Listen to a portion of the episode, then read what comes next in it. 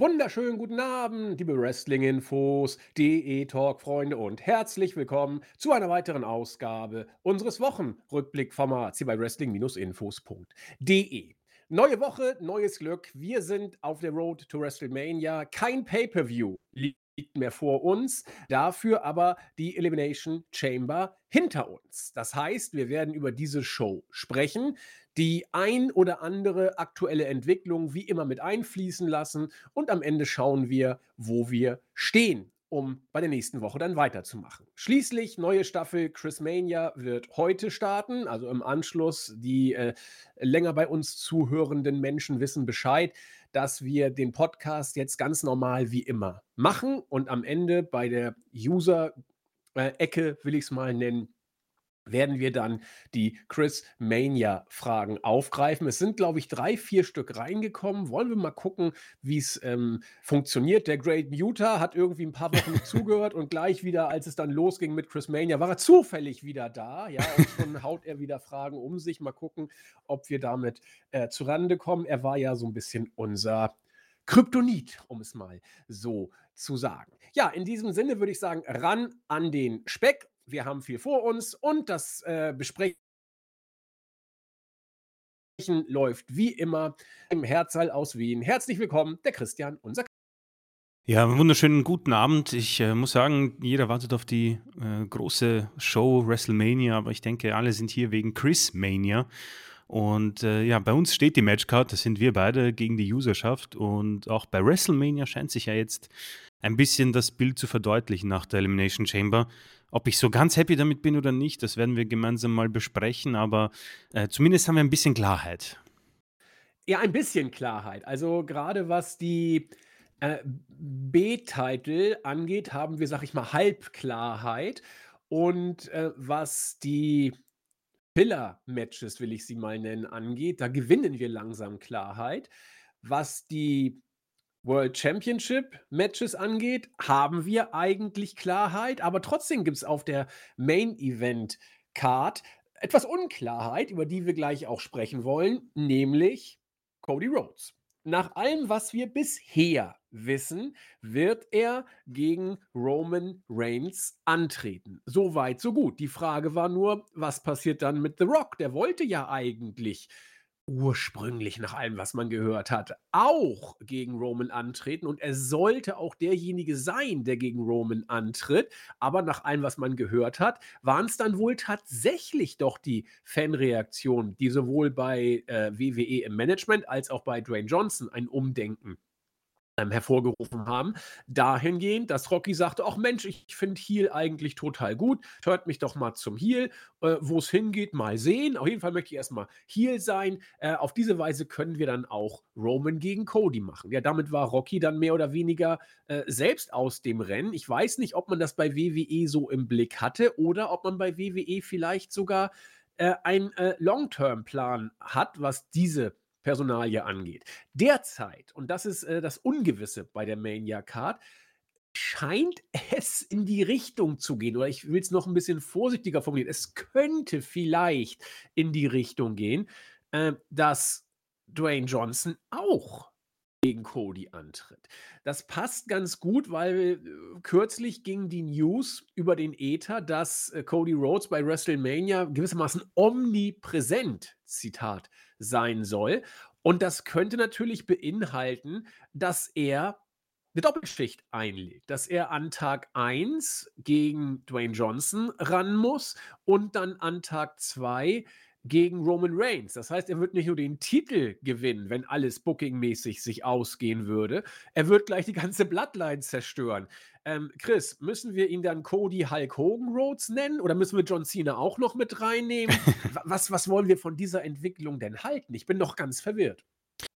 Ja, vielleicht Cena und Hogan als Zusatznamen würde passen nach diesem, sollte es dazu kommen, ja. Also, ich, mir ist mittlerweile ziemlich äh, bewusst geworden, dass Cody Rhodes ähm, ja, der, der Auserwählte ist und ich kann es auch nachvollziehen. Der Mann ist jetzt über längere Zeit over, äh, bekommt sehr viele Siege und ich denke, es ist äh, vom der Repräsentation genau das, was die WWE, glaube ich, auch braucht.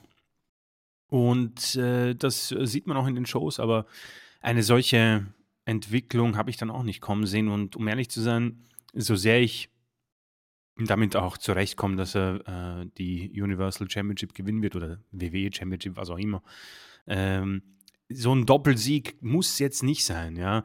Ich finde es ja unglaublich spannend, dass es so ruhig geworden ist um dieses äh, mögliche Tag Team Match, nachdem man sich ja so aufwendig dieses tolle Video da ähm, produziert hat lassen. Das lief auch, glaube ich, beim Super Bowl. Äh, davon hört man jetzt nichts. Die Herausforderung steht und ich denke mal, eine solche Herausforderung wird bei WWE nicht nur ähm, aus Jux gemacht, sondern es wird ziemlich sicher wohl zu einem Wrestling-Match mit Partizipation von The Rock kommen. Nur, ich bin mir nicht sicher, wo das hinpasst. A. Und ob es ein Multiman-Match ist, um vielleicht mögliche Schwächen von äh, Dwayne The Rock Johnson ein bisschen auszumerzen. Also, ich, ich persönlich habe schon Interesse, ihn zu sehen. Ähm, aber ich brauche jetzt nicht zwei Cody Rhodes Matches bei WrestleMania, um ehrlich zu sein. Das eine wird mir vollkommen ausreichen. Tag Team Match sehe ich jetzt auch nicht mehr, nachdem sich Seth auch ein bisschen jetzt ähm, ja nicht zurückgezogen hat, aber sich mehr auf Drew McIntyre konzentriert. Ähm, bleibt interessant auf jeden Fall. Also sie lassen uns dann noch nicht ganz ähm, rein in das Geheimnis. Vielleicht wissen sie selbst noch nicht, was sie machen. Aber äh, so mein Unterbewusstsein sagt mir, ich äh, er verlange ein bisschen, bisschen mehr. Ähm, nachdem man Rock jetzt hat und ihn noch als Heal hat, wünsche ich mir mehr als ein Singles-Match bei Tag 1, wo jeder weiß, ja, okay, eigentlich geht es darum, was bei Tag 2 passiert. Ja. Ähm, ist natürlich auch ein Match für die Bühne WrestleMania, kann mir aber natürlich auch vorstellen, dass WWE sich dieses Schmankerl für Saudi-Arabien zum Beispiel einfach mal nimmt. Denn ob Champion oder nicht, die Bloodline gegen Cody Rhodes, ähm, das kann ja nach der finished, gefinishten Story auch weitergehen und das kann man dann äh, vielleicht sogar mit einem Titelmatch für The Rock äh, kombinieren bei Saudi-Arabien oder beim SummerSlam. Da bin ich jetzt viel zu weit, aber um ehrlich zu sein, 99,9% sehen wir The Rock im Ring und ich bin mir auch ziemlich sicher, dass es bei WrestleMania ist, denn das wäre eigentlich pure Verschwendung, wenn nicht.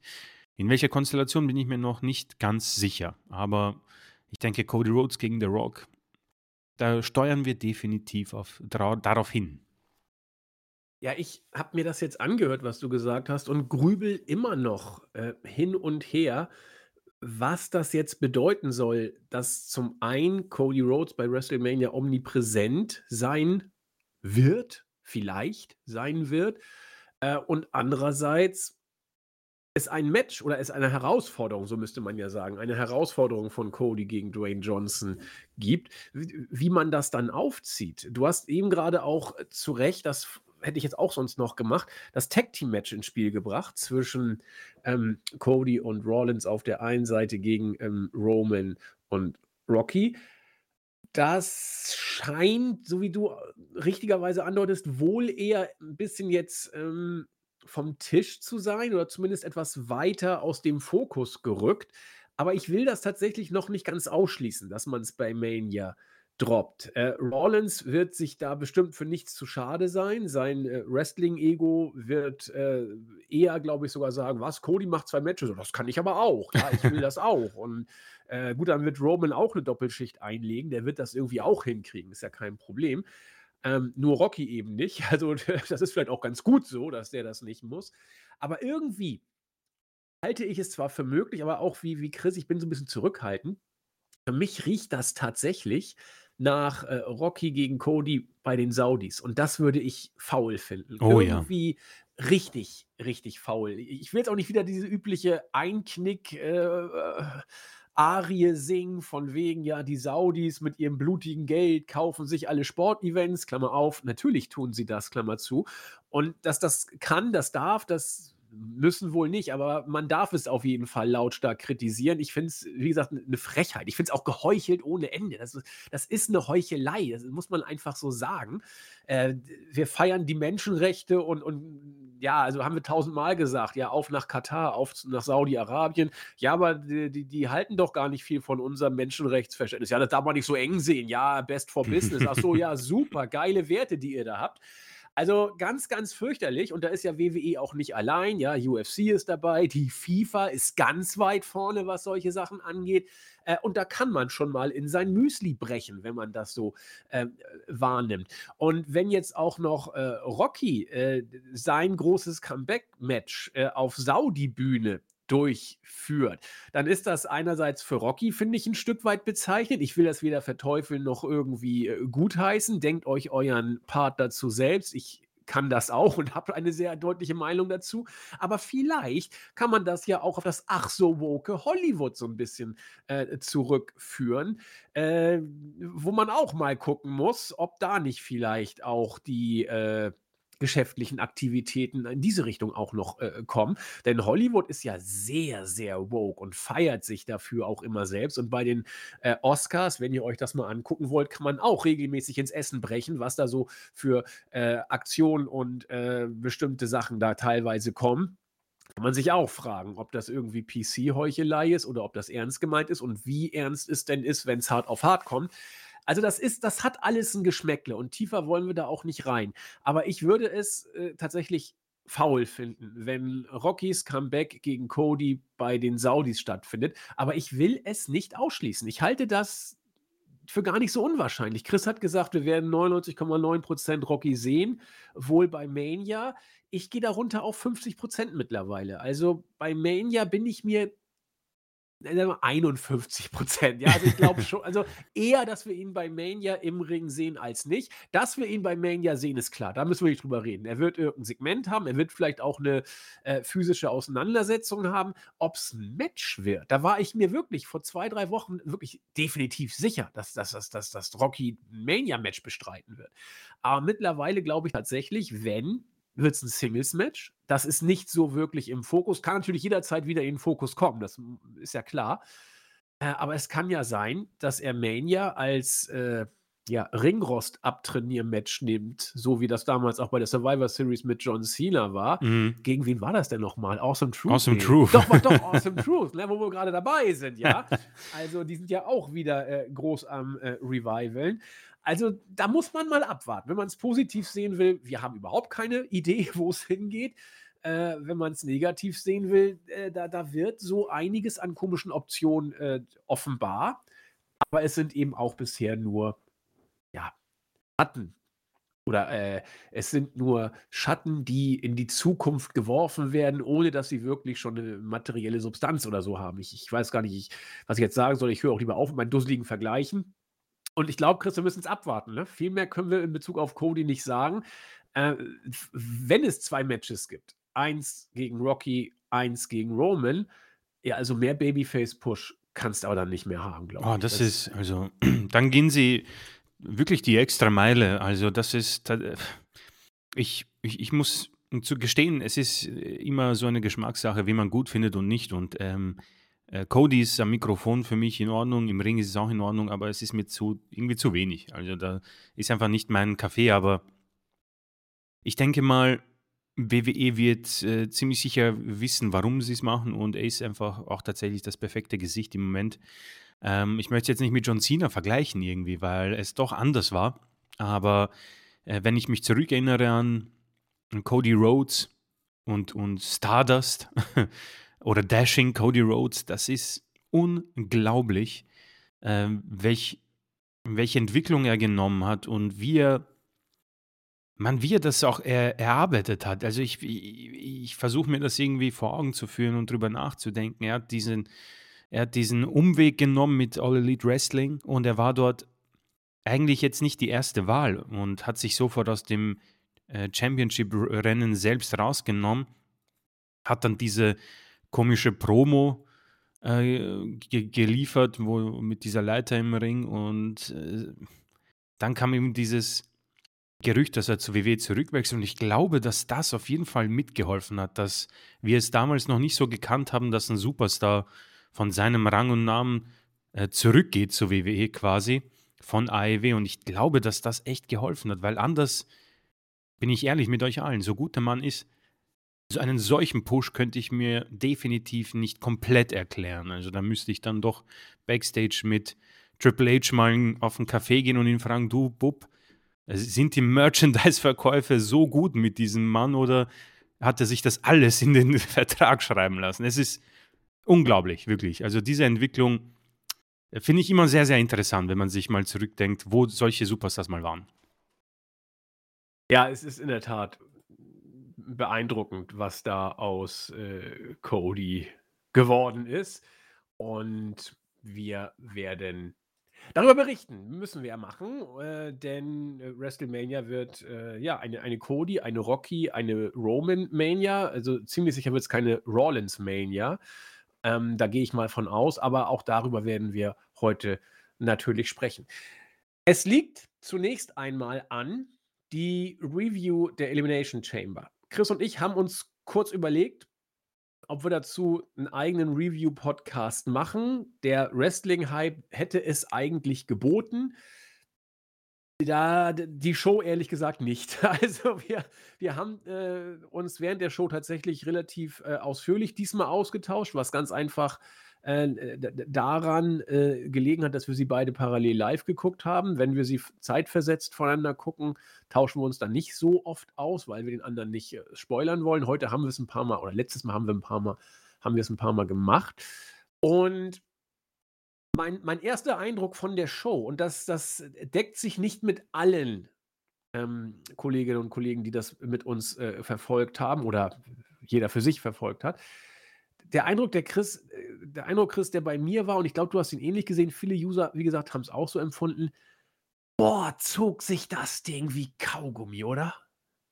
Ja, das ist auf jeden Fall die äh, Situation, die ich am meisten hervorheben muss. Also, es hat sich natürlich angeboten, die Uhrzeit war, ich möchte nicht sagen perfekt, aber aufgrund der Tatsache, dass ich irgendwie Samstag um 11 jetzt nicht großartig viel zu tun habe, äh, habe ich mir gedacht, ich schaue mir das an, dann äh, bin ich bereit für eine mögliche Review.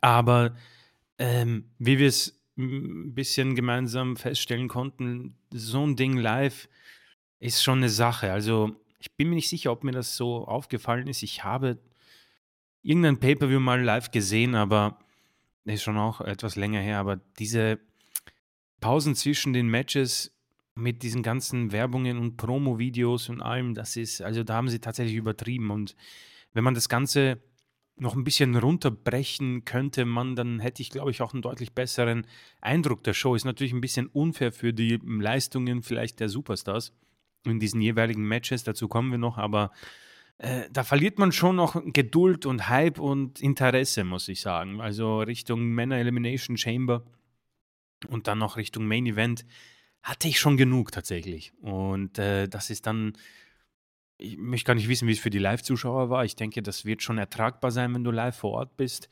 Aber, ui, also die Live-Sache mit WWE und mir, das wird sich so schnell, glaube ich, nicht wiederholen, voraus, vorausgesetzt, wir äh, machen Watch-Along für die Saudi-Show, aber äh, das, das war jetzt keine Werbung für jemanden wie mich, um ehrlich zu sein. Nee, ich glaube auch für für viele wird das keine Werbung gewesen sein. Der der absolute Breakdown war für mich die Zeit zwischen dem Tag-Team-Match, dem zweiten Match und dem, äh, Männer-Chamber-Match. Da lag, glaube ich, eine Stunde zwischen, ähm, was Hype-Videos angeht, was Werbung angeht und das Segment aus äh, bestimmt einer Oscar-preisverdächtigen Regisseurfeder um äh, Cody Rawlins und dem Arm Theory und Grayson Waller, der zum ersten Mal geradezu erbärmlich war für mich, aber darüber reden wir, wenn wir soweit sind. Aber du kannst nicht zwischen zwei Matches eine Stunde Pause machen. Also mhm. klar, kannst du machen, aber vielleicht kriegst du dann irgendwann die Quittung. Ähm, muss man mal abwarten, aber das war, das war wirklich fürchterlich. Also Chris und ich preisen ja immer die Kürze der Pay-per-view-Zeit. Äh, das war diesmal nicht mal da, obwohl nur vier Matches auf der Card waren. Und das Stimme, du konntest nicht mal spulen. das, das Tolle ist ja, wenn du, wenn du das äh, nachher on demand guckst, äh, da spulst du. Auch das ist eine Frechheit bei WWE, by the way. Dieses Vorspulen ist eine Sauerei. Also das, das ist, da Ja, ist die jeder 10 Stream Sekunden. ja, und dann äh, manchmal hakt das sogar dabei. Da kriegst du nicht mal das hin. Also ich finde das ganz, ganz schlimm, was WWE da gemacht hat. Beim alten Network war das total geil. Da waren sogar die einzelnen Matches noch äh, mit Timestamp angezeigt und so weiter. Und da konntest du auch richtig cool äh, hinscrollen. Du kannst alles vergessen. Also ganz, ganz fürchterlich, was WWE da gemacht hat. Äh, minus five Stars für, das, äh, für die Network-Bedienung. Wirklich ist der letzte Husten. Und ähm, für die Inszenierung dieser Show, was den Ablauf angeht, äh, auch minus fünf Sterne. Äh, was Inszenierung sonst angeht, ja, das ist natürlich immer mega. Das, das, das kann WWE. Ja, Kickoff-Show-Match können wir nichts zu sagen, weil wir es nicht gesehen haben. Das heißt, ich habe es nicht gesehen. Chris, hast du es gesehen vielleicht? Äh, war das das Tag Team Match, oder? Jo, Ähm, Warrior. also ich habe ich es laufen lassen, aber ich bin halt hin und her gegangen äh, zwischen äh, Küche und Wohnzimmer, deswegen habe ich nicht viel gesehen. Ähm, also möchte ich nicht vorgaukeln, dass ich irgendwie die Matchqualität äh, bewerten kann, aber ein äh, ganz netter Moment für Indy Hartwell, die glaube ich auch Australierin ist. Jo. Die hat ihr Match bekommen, das ist ganz schön. Die Kabuki Warriors verteidigen, sehr, sehr wichtig. Ähm, und ich glaube, dass dazu sogar nicht mehr zu sagen ist. Nee, glaube ich, glaube ich tatsächlich auch nicht. Also äh, die Kabuki Warriors sind ja jetzt eigentlich nur noch Anhängsel von Io, quasi Damage Control Light. Das äh, wurde ja auch bei SmackDown dann alles deutlich. Wir müssen mal gucken, wie der Weg da weitergeht. Aber derzeit scheint es so zu sein, Damage Control Light einerseits gegen Bailey und Dakota, auf der anderen Seite Näheres bleibt abzuwarten. Ja, und dann waren wir schon in der Main Show. Da habe ich mich dann auch eingeseppt und war ganz gespannt. Chris und ich haben schon überlegt, na, was wird man wohl als Opener bringen? Und man hat die Mädels als Opener gebracht. Und das halte ich rückblickend und auch als wir die Show geguckt haben, für eine sehr gute Entscheidung, dass man das gemacht hat. Denn die Mädels wollten was zeigen. Die Crowd hatte richtig Bock, obwohl wir so wie ich es wahrgenommen habe, klar, man weiß nicht, mit Brandschutz und so weiter, äh, das sah für mich nicht nach Sellout aus. Äh, not even close, hätte ich beinahe gesagt. Das war zwar sehr gut gefüllt, aber die Kamera hat natürlich ganz bewusst bestimmte Passagen nicht angesteuert der Arena. Man konnte da in Ansätzen erahnen, dass da Hm. bei der Stage teilweise relativ äh, viel blank war und auch im Innenraum kann mir auch keiner erzählen, dass das nur Brandschutz ist. Da war sehr, sehr viel frei. Ähm, und von dem Hintergrund waren, ich bin mir nicht sicher, ob es die 50.000 waren, die man da angekündigt hat, die 52.000. Ich denke mal, wird weniger gewesen sein. Aber trotzdem immerhin, das Ding war, war sehr gut gefüllt, das kann man sagen. Stimmung war auch da, die Fans hatten Bock. Und ich fand die Inszenierung eigentlich durch die Bank weg, jenseits des Aufbaus der Show. Da ist WWE einfach, finde ich, großartig. Und ja, insofern hatten wir vor dieser Kulisse eigentlich eine sehr gute Ausgangssituation mit dem Chamber-Match der Damen. Und ja, die Entrances waren wie immer, waren gut, haben mir gefallen. Und ähm, ja, das Match selbst, ich fand es wirklich frisch. Also ich, ich, muss, ich muss sagen, ich war überrascht. Eines der besten Mädels-Chamber-Matches, die ich äh, bisher äh, glaube, gesehen zu haben. Und das lag für mich tatsächlich, darf man gar nicht sagen, ja, äh, lag an Tiffany Stratton tatsächlich. Doch, muss man sagen. Ja, äh, weil, weil sie ja, ähm, ja, man muss es in der Tat sagen, aber sie war ja eigentlich nicht MVP. Also sie ist es für uns gewesen, aber sie war nicht als MVP des Matches vorgesehen. Ähm, aber ich versuche es mal in Worte zu fassen und dann gebe ich Chris den Ball, damit er das äh, sprachlich besser darstellen kann, wo ich wieder versage. Es fing ja an mit Naomi und Becky Lynch. Ja, nett. Also tausendmal gesehen, ähm, war aber in Ordnung, weil Naomi sowieso sehr froh ist, dass sie wieder da war. Becky ist ja on a mission und dann äh, war das in Ordnung. Für mich ging das Match aber erst los, als äh, Tiffany Stratton dazu kam. Und Chris und ich haben sie ja in, im Vorfeld schon das eine oder andere Mal gelobt, ein bisschen gepraised. Und es, es war für mich unglaublich, was sie hier, ja, kann man sagen, für, für, für einen It-Factor reingebracht hat. Sie, sie war da, sie war frisch, sie kam als Heel und die Fans waren sofort drin. Ja, ähm, Miss hätte gesagt früher Chicks Dick Me, äh, Australia äh, Dick Tiffany müsste man fast sagen. Sie war over, sie war als Face over, sie hat, ähm, 'ne unglaubliche Präsenz gehabt, sowohl von den Moves als auch vom vom Charisma, von den Gesichtsausdrücken, die Chris und ich immer sehr gerne, ähm, äh, äh, zitieren und ins Spiel bringen. Sie hat die, äh, High-Risk-Spots gehabt, alles wirkte frisch und als sie eliminiert wurde, gab es tatsächlich die verdienten Buhrufe. Die Fans wollten sie nicht raushaben. Sie hat, äh, 'ne gute Viertelstunde im Ring geworkt, durfte auch Naomi eliminieren, das war sehr, sehr cool. Und als sie dann von Liv Morgan eliminiert wurde, da, äh, waren die Fans nicht gut drauf. Für die Fans war das Match erledigt unter uns. Für mich auch. Also, da danach hat man's zu Ende gemacht. Es war immer noch gut. Ähm, aber wenn man nur diese Matchgeschichte sieht und und die Umstände dieses Matches, war Tiffany der MVP und sie hätte es eigentlich gewinnen müssen. Natürlich gehst du mit Tiffany nicht Richtung Mania, wobei boah, warum eigentlich nicht? Also, Mhm, hätte ja. man eigentlich sogar Ja, machen ja. können, äh, als Heel auch, das hätte schon funktioniert. Das wäre wirklich mal 'n Schuss zum Mond gewesen. Äh, klar, jetzt ist es nun ist es Becky geworden. Wir haben's gewusst, dass es Becky wird oder wir wir haben's gewusst, wir haben's geahnt. Ähm, ja, aber wirklich frisches Match und das liegt zu, na mindestens 70 % an an Tiffany Stratton. Da haben wir was, über was wir uns noch freuen können, Chris, ne? Auf jeden Fall. Also, ich finde das eigentlich top zusammengefasst. Ähm, ich bin jetzt nicht so 'n Fan von diesen, ähm, ja, in Hindsight Geschichten, wo man sagt: „Ja, eigentlich hätte man ein Audible callen müssen.“ Ähm, man ist auch nicht fair Becky gegenüber, wenn man das dann mitten im Match sagt: „Ja, eigentlich ist sie over, machen wir das.“ Aber wenn wir uns schon in einer so, ja, wie soll ich sie nennen, die, äh, „Ich verrate in Dirt Sheets, äh, nichts“ Ära von Triple H befinden oder „Ich halte alles geheim und sorge für Überraschungen“, hätte ich mir gewünscht, dass man es vielleicht über den Main Event hinaus 'n bisschen auch, äh, in den Damenbereich äh, mit hineinnimmt. Und um ehrlich zu sein, wenn ich mir so die Show im Gesamtpaket ansch anschaue, ähm, äh, wenn man hier so random Tiffany gew gewinnen lässt, dann hat das für mich so einen Mehrwert, der für mich sofort die Show besser äh, zu einer besseren Bewertung, äh, kommen lässt, weil du etwas hast, woran woran du dich erinnern wirst, ja? Du hast gesagt, eines der besseren Elimination Chamber Matches der Damen, gehe ich mit, aber ich weiß jetzt schon, ich werde nächstes Jahr nichts mich an nichts erinnern. Vielleicht an Tiffany, aber kommt drauf an, wie man sie bookt.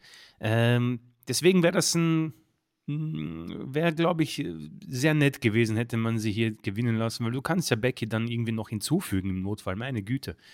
Aber ich finde schade, dass man hm, dass man bei WWE so in Sorge ist oder so nervös ist, diesen Abzug abzudrücken bei gewissen Superstars, wo wir uns, glaube ich, alle einig sind und WWE ist es auch, sonst hätten sie nicht sie so zum Mond gepusht, also in Anführungszeichen zum Mond. Aber, äh, für einen NXT-Neuling ist das großartiges Booking, ja? Äh, finde ich 'n bisschen schade, aber gut, wer weiß, vielleicht, äh, traut sich Triple H in Zukunft noch mehr. Vielleicht hat er sich gedacht, das mit The Rock und Cody und Co. reicht. Und wir gehen hier den, ähm, in Anführungszeichen langweiligeren Weg. Das Match an sich möchte ich dir nicht nachplappern, genauso habe ich's empfunden. Und ich habe gesagt, Elimination Chamber Matches sind einfach 'ne schwierige Sache heutzutage und ich bleibe dabei, denn die Männer haben genau das mir präsentiert, was ich von Chamber Matches halte. Viel zu langatmig in der heutigen Zeit.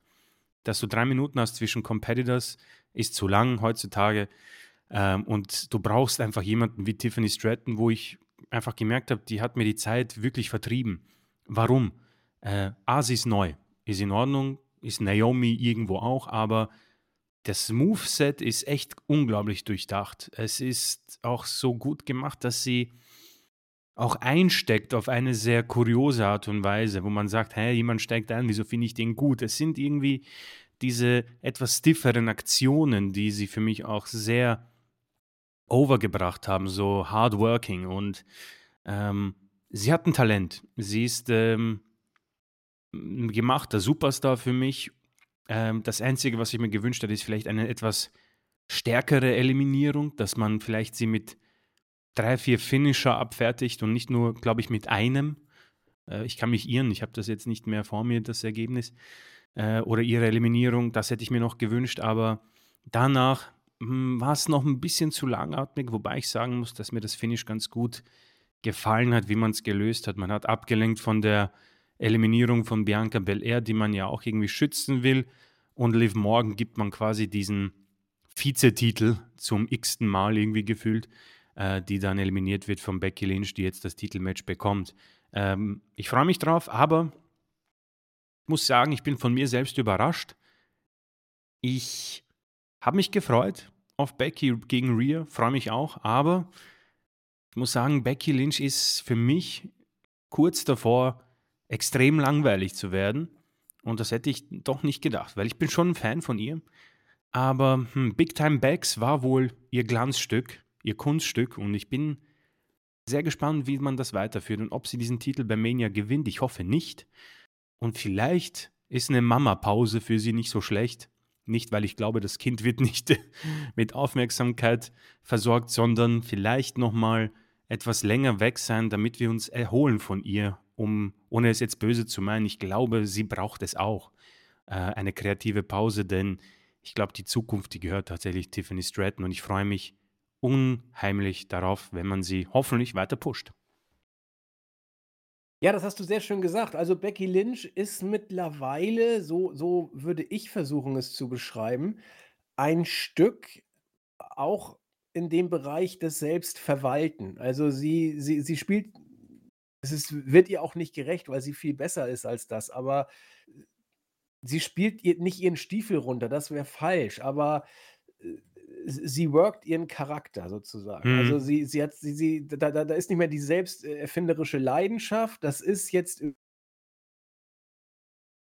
irgendwie, ja, was ist das? So ein bisschen Big, Big Time Backs, äh, abgefacig und jetzt versucht sie so ein bisschen als Star das so ein bisschen rüberzubringen. Also ich finde es schwierig, weil, weil es, es, es wirkt alles kalkuliert, es wirkt alles äh, Standard und es ist nicht äh, The Man, was mehr oder weniger, äh, das hat sich ja selbst overgebracht, das fing ja als, als äh, Twitter-Nickname eigentlich nur an damals. Und Big Time da hat sie nochmal tief in die äh, Charaktertrickkiste gegriffen. Aber das jetzt ist mir so Standard WWE Superstar runterbucke, was, was wir da von, von Becky sehen.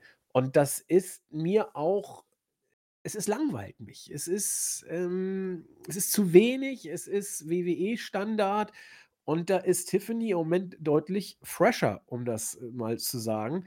Ähm, was natürlich äh, auch jetzt ein bisschen übertrieben von uns ist, denn alles, was neu ist, ist meistens fresh. Und äh, müssen wir abwarten, wie sich Tiffany da ähm, äh, künftig entwickelt. Aber ich bin durchaus sehr guter Dinge, dass das äh, mit ihr funktionieren kann. Äh, unser Herz hat sie auf jeden Fall ja jetzt schon ähm, stibitzt und äh, das kann sie gerne auch noch ein bisschen haben.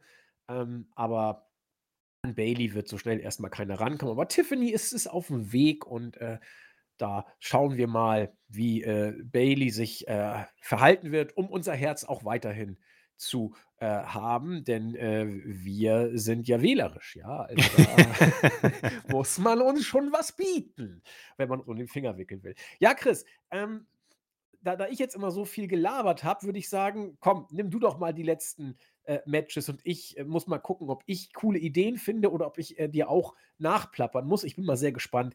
Ähm, die nächsten drei Matches sind auf jeden Fall, würde ich mal sagen, deine. Ich meine, wir können uns abwechseln immer. Also. Machen, wechseln wir uns ab. Genau, dann mache ich mal Tag Team.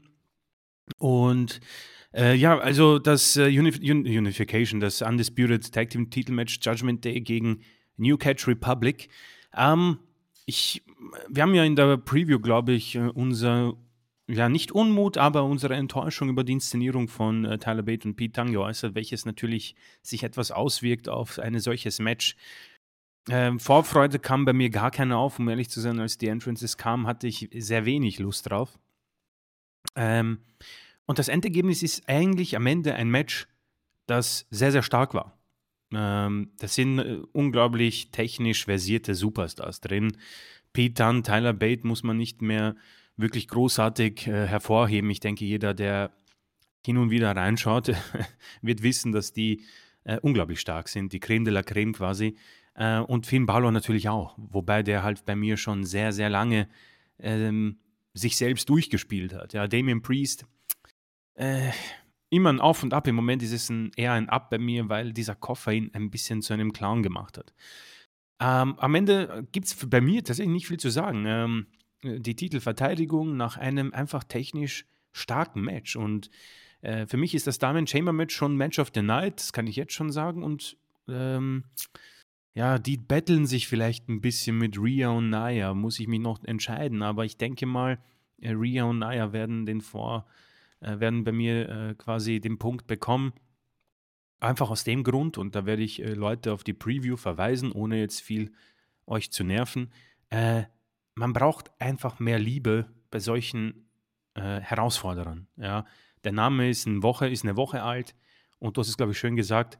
Meine Güte sind die beiden Generics. Vor allem von der Entrance bis ja eigentlich alles. Die Promos sind nicht gut, die Promo-Videos waren nicht gut und ich brauche irgendwie. Äh, wir haben geredet, vielleicht sind Gimmicks ausgestorben oder vielleicht, ich, sie sind es definitiv, ja, wenn man wirklich die Gimmicks der Attitude-Ära sich vor Augen führt, aber äh, weiß nicht, ich glaube, es würde WWE gut tun und ich glaube uns auch, wenn man da vielleicht ein bisschen mehr Liebe wieder reinbringt äh, und einfach Gimmicks wieder einführt, auch wenn sie hin und wieder vielleicht eine Blödheit sind, aber ähm, um ehrlich zu sein, ich erinnere mich noch immer, dass äh, Eric Rowan äh, bei der Weinlese brav war und einen Käfig hatte mit einer Roboterspinne, ja. So blöd es ist, ich erinnere mich dran, ja. Äh, ich verlange jetzt keine Roboterspinne, aber einfach etwas Wiedererkennungswert, das nicht nur eine Woche alt ist. Und dann glaube ich, ähm, bin ich mehr drinnen und hoffe auch, dass sie das Match gewinnen und bin dann auch enttäuschter, wenn sie verlieren. Denn hier war es mir unfassbar egal, wer gewinnt. Und das ist schade bei einem solch soliden technischen Match. Das hast du sehr schön auf den Punkt gebracht. Wrestlerisch war das richtig gut aber es hat mich nicht die Bohne interessiert. Ja. Bei, bei WWE. Ja. Ne? Du hast die, die, wir haben es im Podcast zuvor und hier hast du es auch richtig angesprochen. Ähm, der Name ist schon hochgradig bescheuert. Ne? Ja. New Catch, da muss ich immer an die neue Tschechische Republik denken. New Czech Republic. Die, Alter, wir haben doch schon eine. Was soll denn dieser Schrott? Wer denkt da denn bitte nicht äh, an die Tschechische Republik als, äh, als Amerikaner? Das war das erste, was ich gedacht hatte. New Catch Republic. Was? New Czech Republic? Wo sind wir denn hier? Also, das ist, also, und selbst wenn es New Cat Republic ist, was für ein Schrott! Ähm, ich weiß nicht, ist da irgendwie äh, aus dem Indie-Bereich, hießen die da mal Catch Republic oder so? Das wäre vielleicht die einzige das, Erklärung, aber, ja, aber ist mir nicht, nicht geläufig, ehrlich gesagt. Nee. Müsste ich mal prüfen. Also vielleicht tue ich dem Namen jetzt auch Unrecht und besteche wieder in vollkommener Unwissenheit und äh, Verblödetheit. Aber ähm, selbst wenn es da irgendwie eine Reminiszenz an alte Tage geben sollte, finde ich den Titel immer noch doof. Und bei, den Amis wird der auch nicht klicken. Die werden damit nicht viel anfangen können, im Zweifel. Äh, die Australier übrigens auch nicht, muss man leider sagen. Äh, da gab es äh, Höflichkeitsapplaus und bei manchen Spot auch mehr. Da gab es auch leichte Pops. Aber äh, der Crowd war dieses Match völlig egal. Die haben sich wirklich nur für Dominik interessiert, muss man leider sagen. Ich weiß auch ehrlich gesagt, also was klar war, dass äh, Dominik laut ausgebuht wurde. Sehr laut. Aber wer da nicht mitgekriegt hat, dass WWE das Mikro runtergeschaltet hat, damit man Dominik nicht versteht. Angeblich hat WWE das Mikro runtergeschaltet, weil die Fans ja so laut gewesen seien. Äh, sorry, das, das, äh, das, da glaube ich nicht eine Sekunde dran, dass das irgendwie legit war. Äh, ich bin mir sicher, dass die WWE-Leute das Mikro runtergeschaltet haben, um die Illusion zu erzeugen, dass die Fans so laut sind, dass Dominik auch mit Mikro nicht gegen ankam. Das bin ich mit relativ sicher, wird der wahre Hintergrund gewesen sein. Und das ist dann auch ziemlich erbärmlich. So, und damit weißt du auch die Geschichte des Matches. Wie laut wird Dominik diesmal ausgebuht? Und um diese Frage herum hat man ein Tag-Team-Match gemacht, das sehr, sehr sauber war. Welche Überraschung. Ja, guckt euch mal an die Leute, die da mitspielen. Ja, äh, Priest und Balor sind ja nun nicht irgendwer. Und Pete Dunne und Tyler Bate äh, gehören zur Creme de la Creme, was äh, Technik angeht. Äh, da muss ein 3,5 Sterne Match locker bei rauskommen und das war es dann auch tatsächlich. Mhm. Ähm, aber äh, das reicht bei WWE nicht. Bei, bei AEW, wo du den Fokus ja eh aufs Wrestlerische mehr legst, da kannst du so ein Match auch anders inszenieren. Da wirst du auch äh, entsprechend ähm, die Fanbase für so eine Art von Wrestling-Match haben. Bei WWE ist das schwierig tatsächlich, zumal ich auch dem Judgment Day nicht wirklich viel anfangen kann. Okay, da waren wir uns tatsächlich einig. Also gutes Match, trotzdem langweilig, äh, auch wenn das etwas verwirrend Ja, schade. Äh, mir tut es auch irgendwie leid, aber es ist Ja. halt so, wie es ist, ja. So, und dann wurde es aber ganz fürchterlich, Mhm. weil wir hatten ja bei beim Tag-Team-Match immerhin, in Anführungszeichen immerhin, soll gar nicht abwertend klingen, 'n gutes Wrestling-Match gehabt. Aber dann wurde es wirklich pervers. Wir hatten, äh, erst viele Pausen, wir hatten viele Werbung. Dann kam der Grayson-Waller-Effekt. Und ich hatte kurzzeitig Hoffnung, dass es was wird, denn Grayson Waller ist am Mic immer stark und bei diesen Segmenten auch. Er hat dann so 'n bisschen mit der Crowd gespielt, äh, Aussie, Aussie, Aussie, oi, oi, oi, hurra, hurra, bla, bla, bla, bla. Und, äh, alles so weit gut. Und da dachte ich: „Okay, das riecht aber schon eher nach Face grade.“ Ähm, mir schwante Übles. Er kam dann auch mit Austin Theory an den Ring, der natürlich, wie sich's gehört, ausgebuht wurde. Grayson Waller, welche Überraschung, hat 'n ziemlich großen Pop bekommen. Und, äh, da war das Duo schon ein bisschen ungleich. Und ab da g ging's für mich wirklich den Bach runter.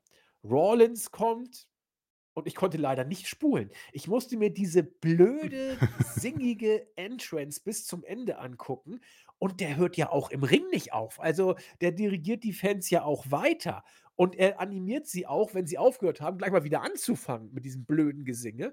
Das fand ich schon wieder ganz fürchterlich. Und, äh, Cody kam auch. Weiß nicht, worüber sie geredet haben, auch wenn Cody sie gefragt hat, worüber sie denn heute reden wollen. Äh, ich habe dann auch lieber mir was zu essen gemacht und so weiter. Also, Quintessenz des Ganzen war's, dass soweit ich's mitbekommen habe, dass, äh, Rollins und Cody sich die Hand gegeben haben, nachdem wir eine gefühlt 2,5:1 Überzahlsituation der Faces gegen die Heels hatten. Ähm ich habe alles gehasst von dem, was ich mitgekriegt habe. Cody Rhodes fragt: „Wie viele Crybabies haben wir denn hier?“ Ich so: „Oh mein Gott, oh mein Gott.“ Das habe ich so Äh, gehasst, diesen Moment. wir hatten sehr viele Crybabies, hatten wir mitbekommen, weil sehr viele dann auch, äh, gejubelt haben. Und das fand ich schon ganz, ganz fürchterlich. Und dann hat eben, äh, Cody auch die Au Herausforderung ausgesprochen gegen, äh, The Rock, was dann Austin Theory auf den Plan rief. Und, äh, er sagte: „Ja, ich möchte auch mal, äh, äh, The Rock-Imitation, äh, zum Besten geben.“ Ja, Rollins in einem leichten Anflug von halbwegs brauchbar, aber war dann letzten Endes doch erbärmlich, hat so 'n bisschen heelig gewirkt, weil er nämlich faceig wirken sollte, ab aber es war 'n reiner Heel-Move. „Komm, äh, Junge, zeig mir, was du kannst.“ Und dann nehmen 2 Heels einen kleinen Jungen auseinander. Grayson Waller als anbiederndes Arschloch von nebenan hat äh, face-mäßig gar nichts gemacht, demonstrativ so: „Huch, ich weiß gar nicht, worum's geht. Ja, macht mal, ihr beiden.“ Äh, so ein Scheiß kannst du nur bei WWE machen, dass 2,5 Faces gegen einen Heel vorgehen. Äh diesem Segment. Also, ich, ähm ich bin tatsächlich so überrascht, dass wir uns in der Triple H-Ära befinden, denn das hier ist tatsächlich so 'n Vince McMahon, äh, Segment. Stimmt. Ähm, weil ich ich kann schon nachvollziehen, dass sich das im Wrestling 'n bisschen auch, äh, durchgezogen hat, ähm, diese Situation, die für den Heel meistens irgendwie unfair ist, aber aus irgendeinem Grund bejubelt man's trotzdem, weil er ist ja so böse, obwohl der gute Theory eigentlich nichts gemacht hat. In letzter Zeit bekommt er eigentlich nur auf die Schnauze von Kevin Owens und das war's. Also, ist eigentlich, äh, das Opfer. Aber gut. Was mich hier am meisten nervt, ist, äh, die Enttäuschung über Grayson Waller.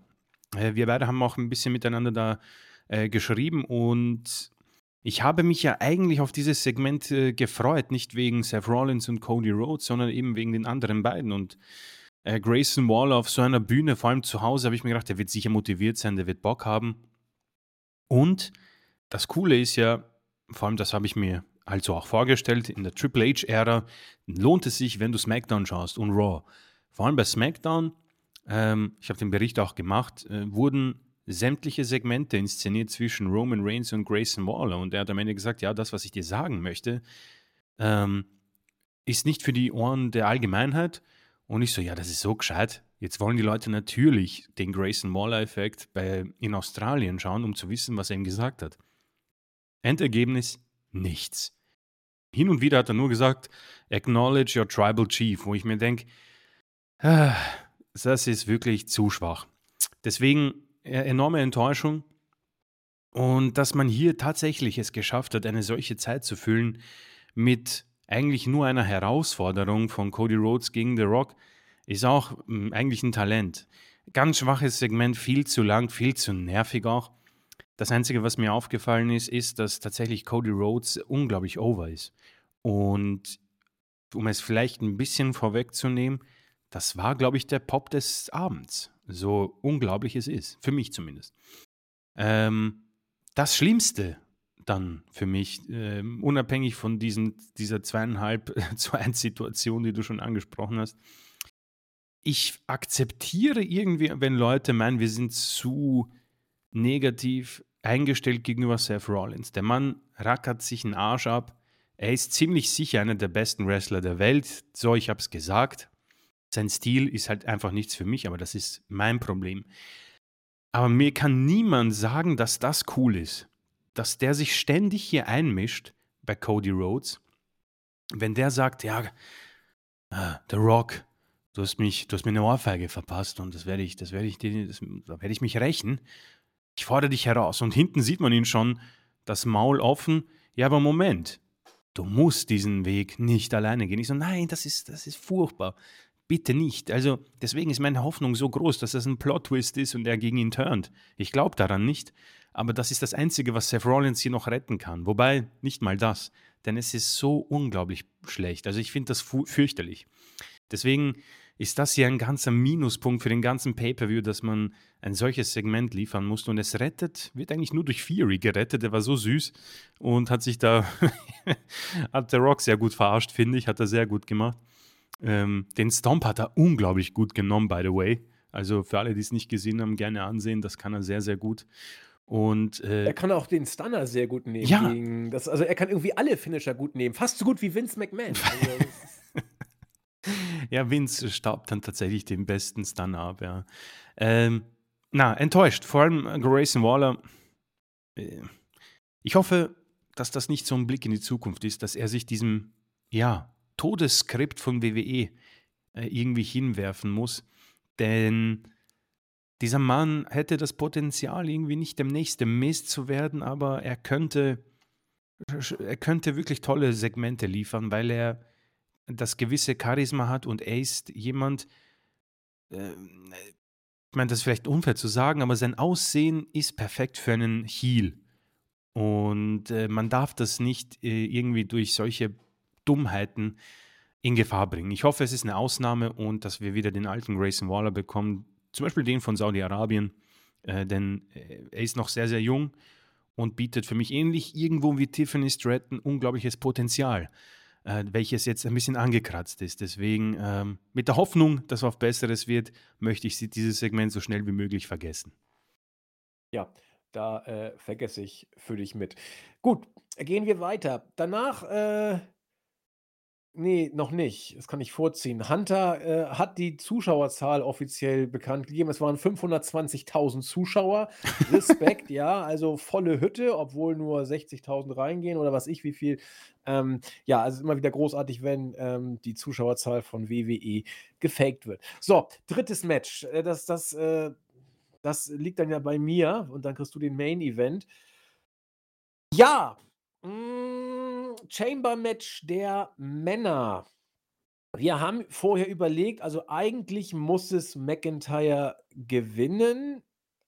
Vielleicht Orton, aber eigentlich eher McIntyre. Und so kam es dann tatsächlich auch. McIntyre, genau wie Becky Lynch, war bei seinem Match auch der äh, erste äh, einer der ersten beiden, die im Ring waren, das heißt ein Ironman sozusagen. Er durfte gegen LA Knight antreten. Äh, denkbar unglückliche Mhm. Startkombination, wenn man es äh, äh, ein bisschen sportlicher haben möchte. Also es war, es war äh, klassisches äh, Wrestling-Match. Die sind eben auch beide keine 20 mehr. Ähm, das war alles okay, ja, aber wenn du einen frischen Start haben willst, solltest du vielleicht lieber, was ich, Logan Paul da reinstellen der äh, mit Kevin Owens sich da irgendwie abkaspert oder so ähnlich. Da kriegst du vielleicht noch ein bisschen mehr. Andererseits muss man auch sagen, die ersten zwei Inner Chamber haben eigentlich nie wirklich eine Chance, was zu reißen. Keiner will das irgendwie sehen. Alle warten nur, bis die ersten fünf Minuten runtergezählt sind. Und dann, äh, ja, will man eigentlich nur wissen, wer als nächstes kommt. Chris und ich haben schon mehrfach gesagt, die Chamber-Matches sind so eine Sache. Viele werden sie toll finden und ich möchte es auch kein madig machen. Mich nerven sie. Ich finde sie nicht gut. Ich finde auch die Wargames-Matches nicht wirklich toll. Also es ist nicht jedes Mal Survivor Series 2022, wo dann irgendwie eine zu, ziemlich geile Bloodline-Geschichte erzählt wird mit Sami Zayn, wo wirklich das Match mal wirklich eine glatte Eins war, meines Erachtens. Ähm, ansonsten musst du eben versuchen, ja, entweder hast du das Glück, dass, dass ein Match sich selbst trägt durch die Storyline oder es, es zündet zufällig irgendwas, dass es eine Eigendynamik annimmt, so Tiffany Stratton mäßig. Ja, oder du musst es versuchen, zumindest gut zu worken. Und letzteres hat man hier versucht. Das ist auch einigermaßen gelungen, aber ich fand es gegen im Vergleich zu den Mädels ungleich langweiliger. Hier fand ich überhaupt nichts wirklich erfrischend. Mhm. Ähm, dass McIntyre gewinnt, in Ordnung. Wie er geworkt hat, da gibt es überhaupt nichts zu sagen. Der Mann war am Ende fertig und ich kaufe es ihm ab. Der hat 36 Minuten im Ring gestanden. Also das ist äh, eine Leistung.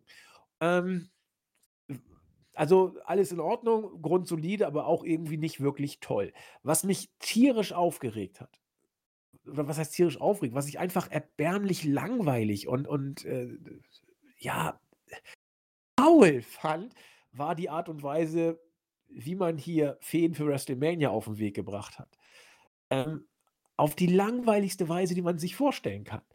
Ähm, L, äh, Knight. Ähm, äh, AJ Styles ist eliminiert, kommt zurück und attackiert LA Knight mit einem Stuhl. Fede damit LA Knight gegen AJ Styles. Die Fehde finde ich hochgradig langweilig, obwohl es, es hat sich ein bisschen angedeutet, dass man in die Richtung gehen könnte. Äh, ich finde die Fehde langweilig und ich finde das Match langweilig für WrestleMania. Das ist, das ist nicht mal mehr goldene Ananas, worum es da Mhm. geht. mhm. Äh, ich, ich will das eigentlich skippen, ehrlich gesagt. Das interessiert mich nicht. Äh, nicht wirklich besser ist es mit Logan Paul und Randy Orton. Es ist A genauso random, es ist B genauso gemacht worden. Äh, Logan Paul war äh, eliminiert, kommt zurück, greift Randy Orton an. Also genauso standardmäßig. Nicht mal das, äh, einfallslos muss man Ah, sagen. AJ war nicht in der Chamber, also er war einfach, ein, er ist einfach so Stimmt. reingekommen. Entschuldigung, AJ Ja, ja. war gar nicht Genau. eliminiert, der, kam, der kam einfach so dazu. Er war nicht mal da. Entschuldigung, äh, Paul wurde eliminiert Genau, und kam genau, genau. zurück und Styles war nicht mal im Match. Entschuldigung, muss ich äh, richtig stellen. Äh, ich habe von dem Match schon wieder so viel vergessen, dass ich das nicht mal auf dem Schirm hatte. Ähm, also da, nicht wirklich doll. Und wenn man das jetzt sieht, als drittes regt mich auf, dass man die Paarung hätte umtauschen müssen. Es hätte LA Knight gegen Logan Paul sein müssen, weil dann LA Knight endlich mal den Titel hätte gekriegt. Und AJ Styles gegen Randy Orton, weil interessiert sowieso keinen. Ähm, ich glaube, ich habe dieses Match bei WrestleMania in New York schon gesehen und schon da hat es mich nicht interessiert. Ja, meine Güte, dann gucke ich es mir eben nochmal nicht an. Diesmal kann ich ja wenigstens spulen. Ich glaube, es war AJ Styles gegen Randy Orton. Äh, ich kann da schnell nachschauen. 2019. Ja, mach mal bitte. Ich bin mir sehr sicher, dass das so war. Äh, ich kann mich an das Match nur deswegen erinnern, weil die Fans genervt waren, weil das Licht irgendwie sie alle sie, sie angestrahlt hatte und die Fans irgendwie ihre eigene Stimmung gemacht haben und keiner mehr sich äh, um das gekümmert hat, was da im Äh, Ring los Korrekt. Äh, war. AJ Styles, Randy Orton, WrestleMania 35. Und ich glaube, es ging sogar noch, noch ziemlich lange. Ich glaube, Äh, 18 18 Minuten. Gott, oh Gott, ja, fürchterlich. Also es war ein solides Match, ne, aber es war eben auch nur ein solides Match. So, also äh, ich, ich peinlich. Ist ja nett, dass du LA Knight ein WrestleMania-Match gibst. Und ich glaube, bei WWE wird man es auch so verkaufen, dass das jetzt schon äh, das Overachievement ist, was LA Knight geschafft hat. Aber du musst LA Knight diesen US-Titel geben. Du musst ihm einen Titel geben, so over wie er ist. Die Fans wollen das, er hat es auch irgendwo verdient. Klar, verdient hat es jeder Worker, ist richtig. Aber was will denn Randy Orton mit dem fucking US-Titel? Also ganz ehrlich, was für what a waste, sagen wir Amerikaner dazu. Ähm, ja, und da steht am Ende eine Chamber, die solide geworkt war. Es ist, es ist nicht lange her. Ich kann mich an nichts mehr erinnern. Chris, hilf mir auf die Beine. Ich, ich habe nichts mehr. Was war denn da der Highspot? Wir hatten den gemacht. Ich kann mich an Tiffany Strattons äh, Spot erinnern. Oh ja. aber ich kann mich was war denn hier los? Oh, Irgend äh, RKO out of nowhere. Ja klar, hat Randy 'n paar rausgehauen. genau. Aber Aber eigentlich gab's sonst den nicht. Ich auch auch Logan Paul hat keinen also, Ne. äh, da hat man sich doch, äh, sehr bedeckt gehalten, um um muss natürlich nicht immer sein, aber für eine solche Matchart muss man es fast auspacken, so blöd sich das auch anhört. Äh, ja, du, äh, viel zu langes Match. Ähm, Ja. äh, es dieses Match, genau dieses, ähm, ist alles, was ich an dieser Matchart einfach nicht mehr sehen kann, ja. Es hat sich einfach abgenutzt. Das war früher ach, ich erinnere mich, als ich zum ersten Mal 'n Elimination Chamber Match gesehen habe, äh, 2000, weiß nicht, 6 oder so was. Keine Ahnung, ich glaube, das hat schon Cena gewonnen oder so was. Äh, fand ich's noch interessant, aber selbst damals sind mir irgendwie schon zu viele Schwächen auch aufgefallen und mittlerweile befinden wir uns auch so ähm, alles, was man in einer Chamber machen kann, hat man geliefert und, ähm, man hat und das das ist halt auch so das Problem, du hast da Teilnehmer, die kennen wir auch schon ewig lang. Bobby Lashley, Mann, der hat 'n Titelmatch gegen John Cena gehabt 2006. McIntyre, ewig lang dabei. Ähm, Randy Orton, ich denke mal, jeder weiß, dass der Bub schon 'ne Zeit lang dabei ist. Und dann hast du eben noch, äh, LA Knight, das ist okay, und Logan Paul. Kevin Owens für mich auch etwas abgenutzt oder was heißt etwas? Ziemlich abgenutzt mittlerweile. Ähm, unglaublich blöd, finde ich, dass du solche ähm, dass du eine einen Logan Paul in das Match nimmst und ich weiß nicht, wie seine Kondition ist, aber der Mann ist fit, sieht fit aus, ist blutjung.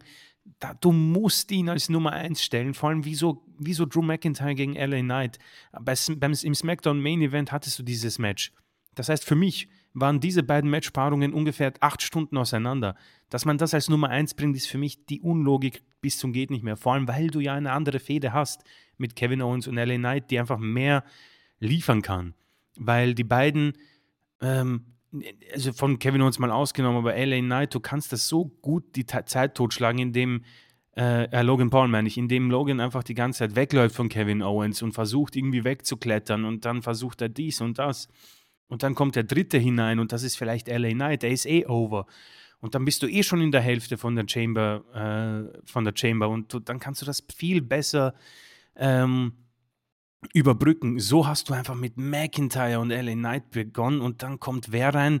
Fucking Bobby Lashley. Das, das war, es hat sich so gezogen. Ähm, ich möchte denen nichts wegnehmen. Das ist ein unglaublich hartes Match. Du hast gesagt, an McIntyre hat man es gesehen und äh, die arbeiten sich den Arsch ab. Aber als Podcast-Entertainment-Produkt muss ich sagen, dass ich hier sehr wenig Entertainment gespürt habe. Es war wirklich brutal langweilig. Ellen, äh, äh, Logan Paul kam dann rein, das war ganz witzig, wie er auch die, seine Chamber ein bisschen bekritzelt hat. Ähm, das hat man ganz gut gemacht. Kevin Owens generell äh, hat dafür ein paar Lacher gesorgt. Äh, so eigentlich das einzige Highlight. Und am Ende, eh schon von dir an, ab, äh, angesprochen, viel zu faul. Äh, da, die Tür bleibt ähm, ziemlich lang offen von der Chamber und du erwartest schon, ja gut, wer kommt rein? AJ Styles. Ähm, wir werden die Preview haben, aber ich denke, wir können dieses Snippet nehmen und in unsere WrestleMania Preview einfügen. Ich habe keine Lust auf AJ Styles gegen LA Knight. Ähm, das hat viele Gründe. Einer davon ist, dass AJ einfach nicht gut gebuckt ist. Ähm, es ist irgendwie auch eine vertane Chance, dass du es nicht irgendwie hinbekommst, bei ihm wegzukommen von diesem Gimmick, das er 2016 schon hatte. Gib ihm bitte einfach mal eine neue Musik, einen neuen Glanz, neue Entrance, neues, ein bisschen angepasstes Moveset, gib ihm vielleicht neue Leute an die Seite. Das ist einfach so durchgespielt. Äh, da reicht es mir nicht, dass er irgendwie ein paar Muskeln mehr draufpackt. Äh, das, das ist zu wenig. Für LA Knight sehr schade, denn ich glaube, oder ich bilde es mir nur ein, dass ich in einem Kommentar bei uns gelesen habe, dass das Booking um LA Knight eigentlich ganz gut ist. Und da stimme ich zu, so im Nachhinein. Also er ist in diesem WWE-Sumpf drinnen, aber er bleibt over und das ist sehr, sehr schwer eigentlich. Äh, vor allem, wenn Cody Rhodes alle Siege der Welt bekommt. Äh, warum du ihn nicht einfach belohnst mit diesem US Championship Match gegen Logan Paul, werde ich nie in meinem Leben verstehen. Und deswegen muss man die tauschen, bin ich ganz deiner Meinung und so habe ich vorhin eh schon angedeutet, ist das eine Midcard, die mich nicht vom Hocker haut. Ja.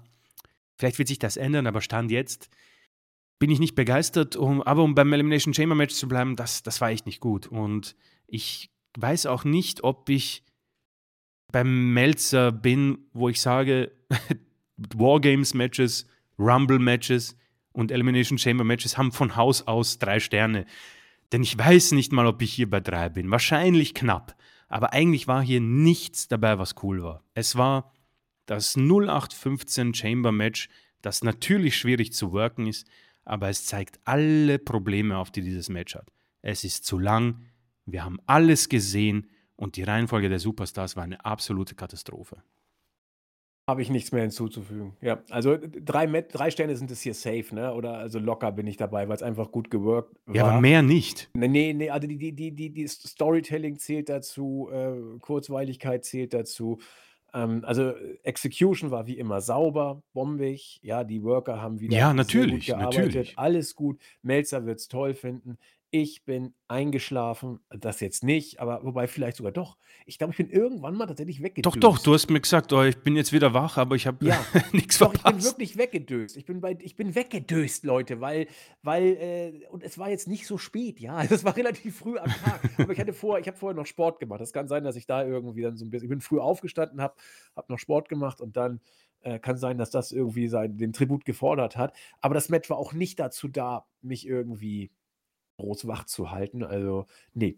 Ja, Chris, dann war Main Event Zeit. Dein Match. Ah ja, vielen, vielen Dank. Ähm, genau, dann kam eigentlich das, äh, wir haben ja, das haben wir beide auch besprochen, äh, relativ früh in der Card, dass wir bei der Preview irgendwie nicht auf den Gedanken gekommen sind, dass man hier doch Rhea Ripley belohnt und ihr den Main Event gibt. Und äh, wir waren uns dann, glaube ich, auch einig, das wird man machen und so hat man es gemacht. Und ich muss sagen, fair enough, das ist eine super Sache von WWE.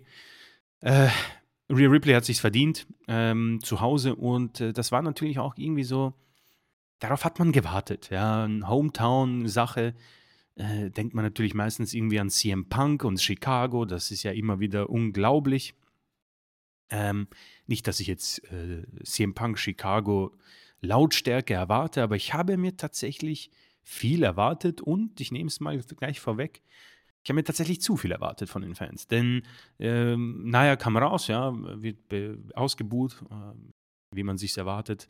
Und dann kam eben äh, Rhea Ripley und dann natürlich gab es einen Pop, aber ich habe es schon gesagt, Cody hat den Pop des Tages oder des Abends bekommen oder der Früh des Vormittags.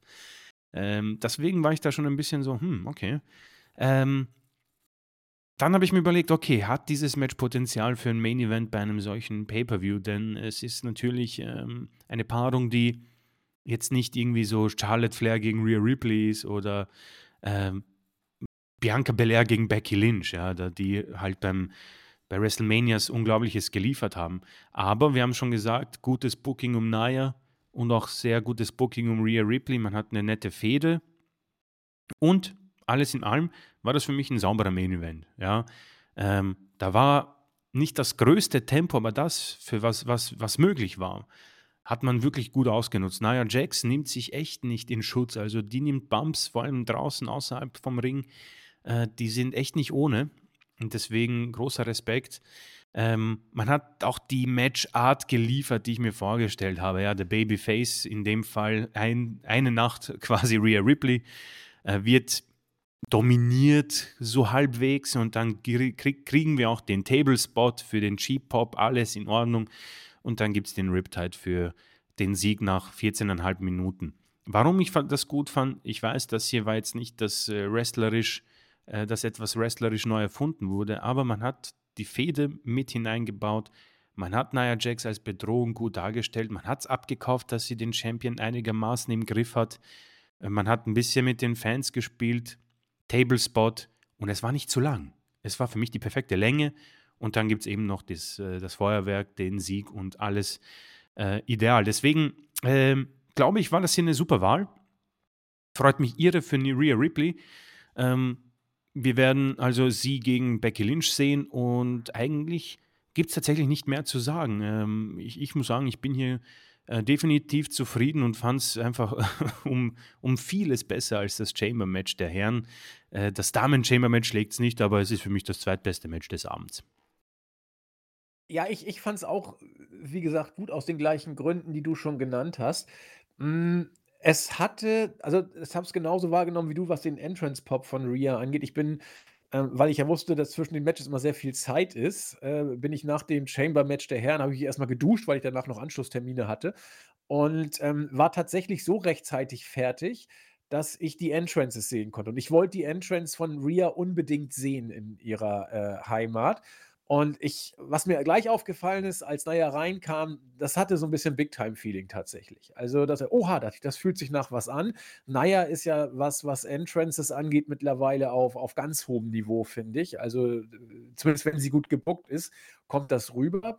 Manche haben sich über ihr Outfit so 'n bisschen, äh, fragend, äh, positioniert, ob man das nicht irgendwie anders machen könnte. Ja gut, kann sein, Aber sie weiß hat ich jetzt nicht. äh, sie hat sie hat ziemlich abgenommen, finde ich.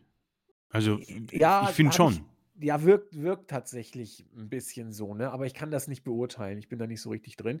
Und dann kam, äh, die Entrance von Rhea und da war ich ich ich will nicht sagen enttäuscht, aber, äh, ich hätte auch doch mehr erwartet, weil die Fans wollten's eigentlich, alle wollten's. Ich weiß nicht, ob WWE die Regler runtergestellt hat, keine Ahnung.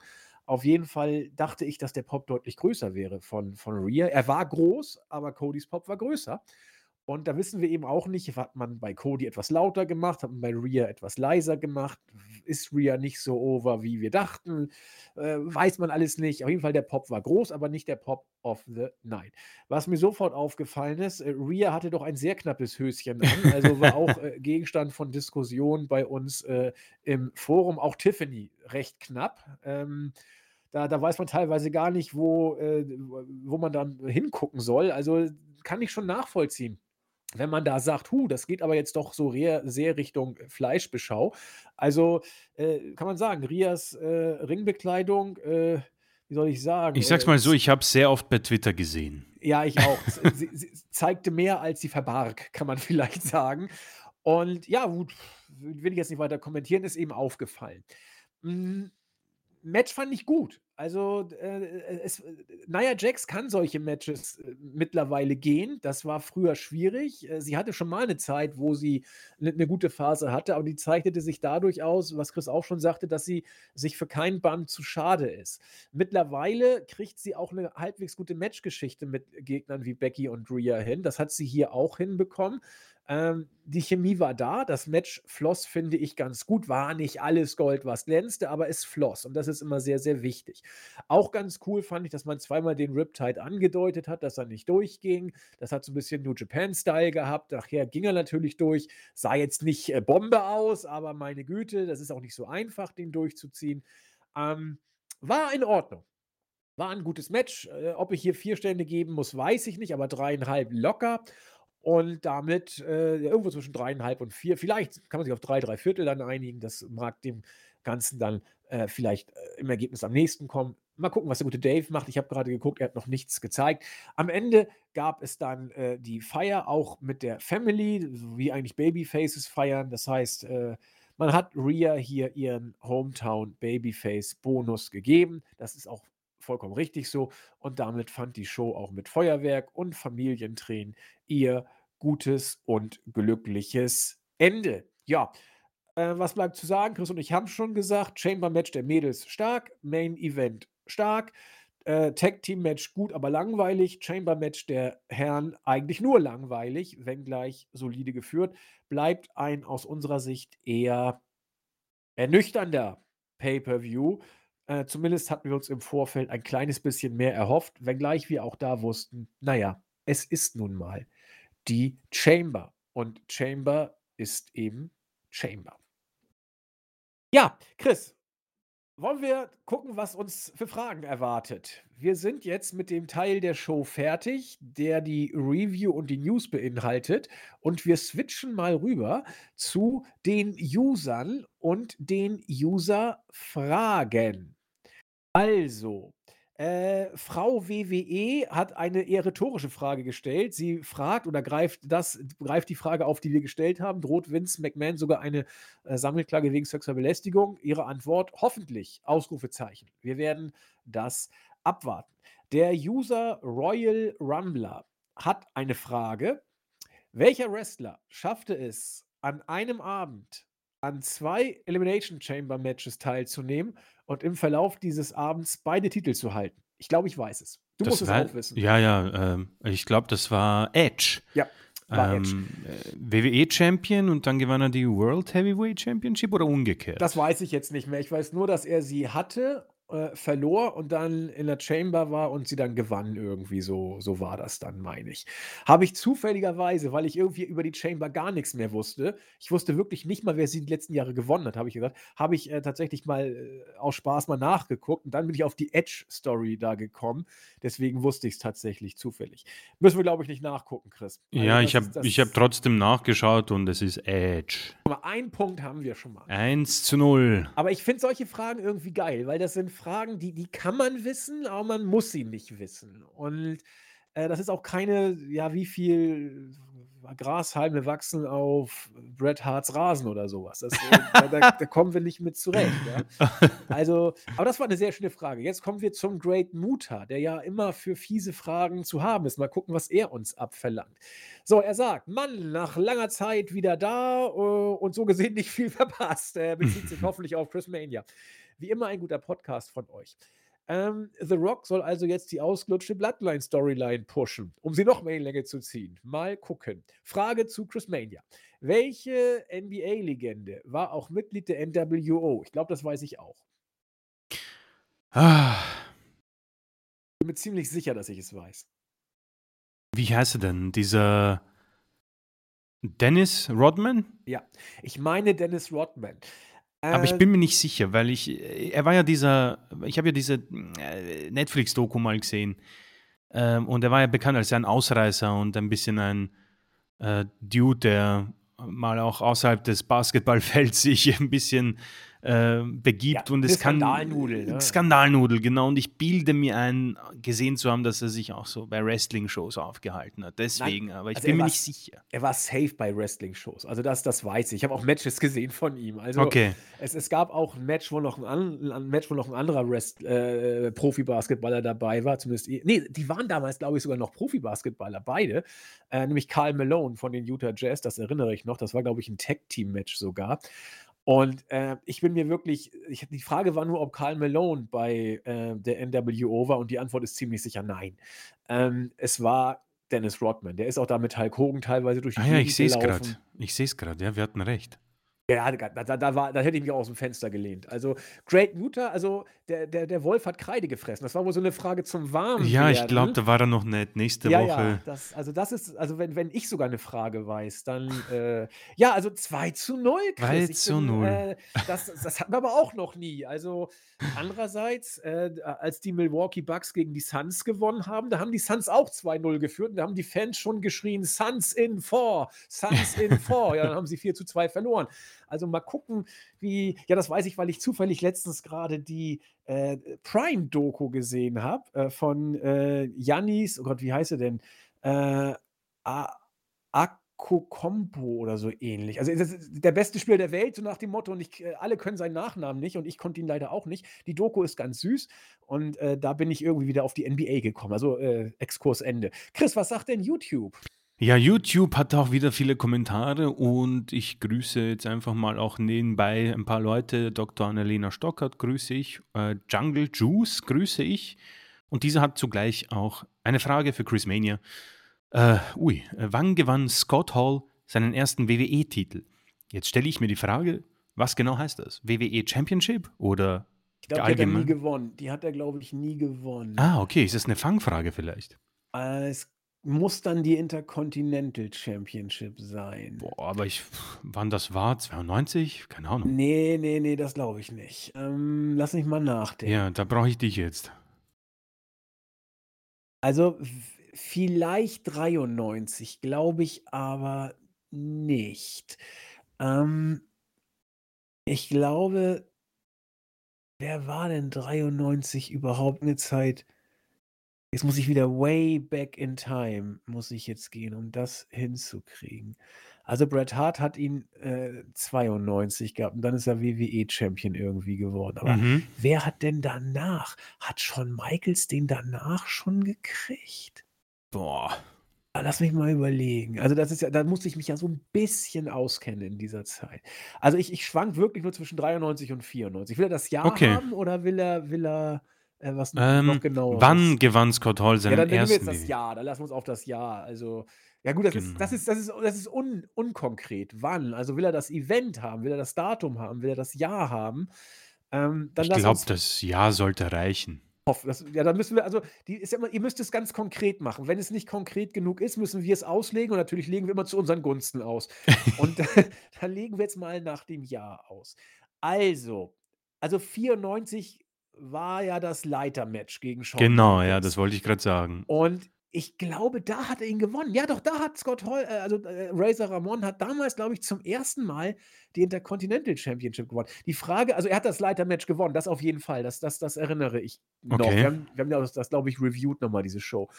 Ähm, ich weiß noch nicht, ob er ihn vorher schon mal gewonnen hatte. Das könnte ich auch nicht sagen. Also, ich ich bin auch so Lass uns lass uns 1994 sagen. Machen wir Und dann 94. können wir auch gleich WrestleMania sagen. So, ich will jetzt jetzt will ich's aber auch mal wissen. Äh, Das ist also aber die echt 'ne Frage. die ist nicht so also, wenn ich eintippe Scott Hall Championship, dann bin ich irgendwie bei WWE, World Wrestling Entertainment. Also, ich habe irgendwie die also, ich bin jetzt bei, äh, einer Seite, die sagt mir, was ist was ist WWC Caribbean Heavyweight Champion? Das ist Nein, das ist das ist scheiße. Ähm Also, warte mal. äh N ne, warte, ich ich gucke jetzt selbst mal Ah, nach. ich glaube 93, was ich hier Shit. habe. Shit. 27.09.93, WWE WWF Intercontinental Champion. Haben wir uns im Jahr vertan. Und gegen wen? Weißt du das? Äh, das steht hier, hm, nicht. Warte mal, dann Moment. gucke ich noch mal kurz nach. Er Äh gewann den Titel gegen Rick Martel anscheinend. Ach Gott, ja, der hatte ihn ja auch ganz kurz mal. Beim Shit, Monday dann war's Raw. tatsächlich nicht sein 1. Titelgewinn bei ja, ich habe wie gesagt Mist, dann lag ich falsch. Ich dachte ja, vielleicht hat er ihn schon mal gehabt, aber dann hat er ihn 93 z also, wir waren wieder in der Nähe, aber haben dann doch leider versagt. Genau, um Mist. ein Jahr. Schade. 1:2. Versagt. Das, Geht werde ich äh, ja, kein Thema. Ich war bei ich war bei 91. Ne, 92, Ah aber ja, wir 92. waren beide quasi gleich weit weg. Ähm, ich grüße die Schmetterlingsnacht, äh, Shizuo Waiajima. Ja, ich hoffe, das stimmt. Äh, Akenagento, sind keine Fragen dabei. José, Jack Mourinho. Ähm, Laika, äh, okay, das ist, glaube ich, auch keine Frage.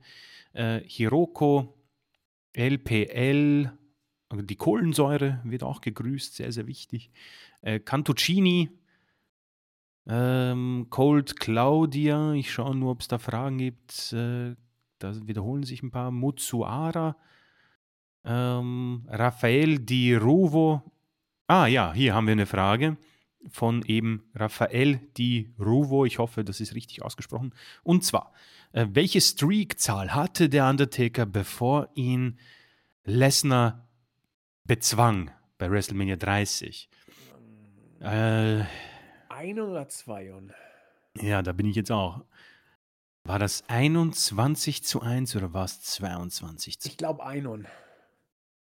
Würde dir da recht geben. Ich glaube einen. Legen wir uns bei 21 Ja, lass uns fest. mal 21 sagen. Ich meine einen. Undertaker äh, WM Streak. Ein, oh ja, Streak was a series of 21 victories. Yes! Jawohl, sehr gut. Ein 3 zu 1 für WI. Äh, vielen Dank für diese Frage. Die, die hatten wir gar nicht beim, bei der ersten Staffel. Nee, siehst dies, aber dies, das, solche Fragen sind mega. Jeder Solche hat irgendwie eine Idee, aber keiner weiß es genau. Finde Genau. ich total cool. Äh, schöne Grüße auch an Norox, äh, Clemens Spiegeler, ähm, Au Austrian Scorch ähm, hat eine Frage sogar. Ähm, und zwar fragt er, wann debütierte LA Knight Yeah bei NXT? Das ist natürlich äh, interessant. Er fragt doch, wie wir zwei zu LA Knight stehen. Ähm, das können wir dann auch beantworten. Aber ähm, gut, wie lange ist er jetzt quasi? Äh, äh, wann kam er hoch als, der, als das Supermodel? Also, ho- wir haben zwei. Äh, Es geht um das NXT-Debüt. Genau. Da war er kein Model. Da war er kein Model, da war er LA Nein, nein, Knight? nein, Okay, nein, nein. verdammt. Er war erst LA Knight und dann wurde er ja als Model so ein bisschen Main-Roster-mäßig. Aber das kann ja nicht zu lang her sein. Das sind ja noch Nee, nee, nur zwei, nee. drei Jahre, oder? Nee, ich, ah, ich glaube also drei, vier. Ich weiß nicht, ob 20 oder 21. Mhm. Ähm, lass mal 21 sagen. Legen wir uns auf 2021. So, ähm, LA Knight. Ich Ich hoffe, glaube 21. NXT-Debüt. Ich hoffe, man findet das. Ähm, LA Knight makes In-Ring-Debüt against August Gray und hier steht 18. März 2021. Ja, na bitte. Hey, Wahnsinn. Super. Boah. Wir sind aber auch im Raten nicht schlecht. Also, wenn ihr es genauer haben wollt, äh, müsst ihr es auch genauer fragen. Wobei, wer soll denn wissen, an welchem Tag äh, LA Knight. äh, Nee, also das, hat? das Also, ist, glaube ich, zu das viel. deswegen. verwirrt uns. Äh, cool, Vier- ja. 4 zu 1. Wir, 4 sind, also wir haben auch Glück gehabt. Und, und Ich bei, bei. Ramon nur ein bisschen Pech. Ja, wir hätten fast einen Clean äh, Sweep. Äh, Marco The One Gamer wird gegrüßt. Äh, hässlich, aber irgendwie schön wird auch gegrüßt, natürlich. Ähm, Y2J 2K24. Ähm, ah ja, das war der Kollege ja, mit der unvorteilhaften Kleidung. Äh, man weiß es nicht, um ehrlich zu sein. Vielleicht fühlt sie sich darin wohl. Äh, Professor Kurumaru, äh, Belkin, Spechter, Sunwachter, äh, auch keine Frage. Vibe Waves. Äh, Sehr viele Kommentare zum Chamber Pay-Per-View natürlich. Vielen, vielen Dank an dieser Stelle. Dr. Blue Jules ähm, Dead äh, schreibt einfach nur langlebig. Äh, interessant. Vielleicht als stabil. oder stabil, so genau. Man weiß es nicht genau. Arctrix wird gegrüßt. Sebastian Brandt, Basti Tiedemann, Meister Propper und Den, Den Ebenstein. Den Ebenstein. Ähm, ich sehe derweil keine weiteren Fragen bei YouTube. Aber auf, Deswegen auf, im Board haben wir noch. im Board haben wir noch was, deswegen übergebe ich an dich. DDP 81, ähm, der hat auch immer sehr abgespacede Fragen. Er fragt, das weißt du vielleicht, ich habe überhaupt keine Ahnung. Kurt Hawkins ist der WWEler mit der längsten Niederlagenserie ever. Ah. Wie viele Niederlagen soll er laut WWE-Geschichtsbücher am Stück gehabt haben? Um es nicht zu unverschämt zu machen, es reicht, wenn die vorderste Zahl stimmt. Oh, wow. Beispiel, wenn es 934 Niederlagen gewesen sind, bekommt ihr bei der Antwort 900 bis 999 den Punkt. Okay. Wenn es zum Beispiel 269 Niederlagen waren, reicht die Antwort 2 bis 200 bis 299.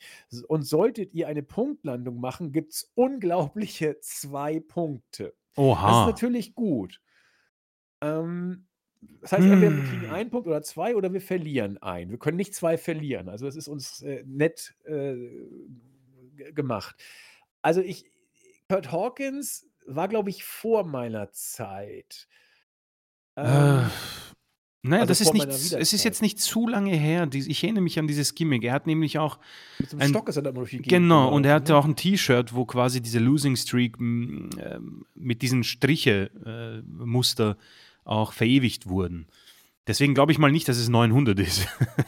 Nee, glaube ich auch nicht. 943. Ich frage mich, wieso, wieso, wieso genau 943 und 269?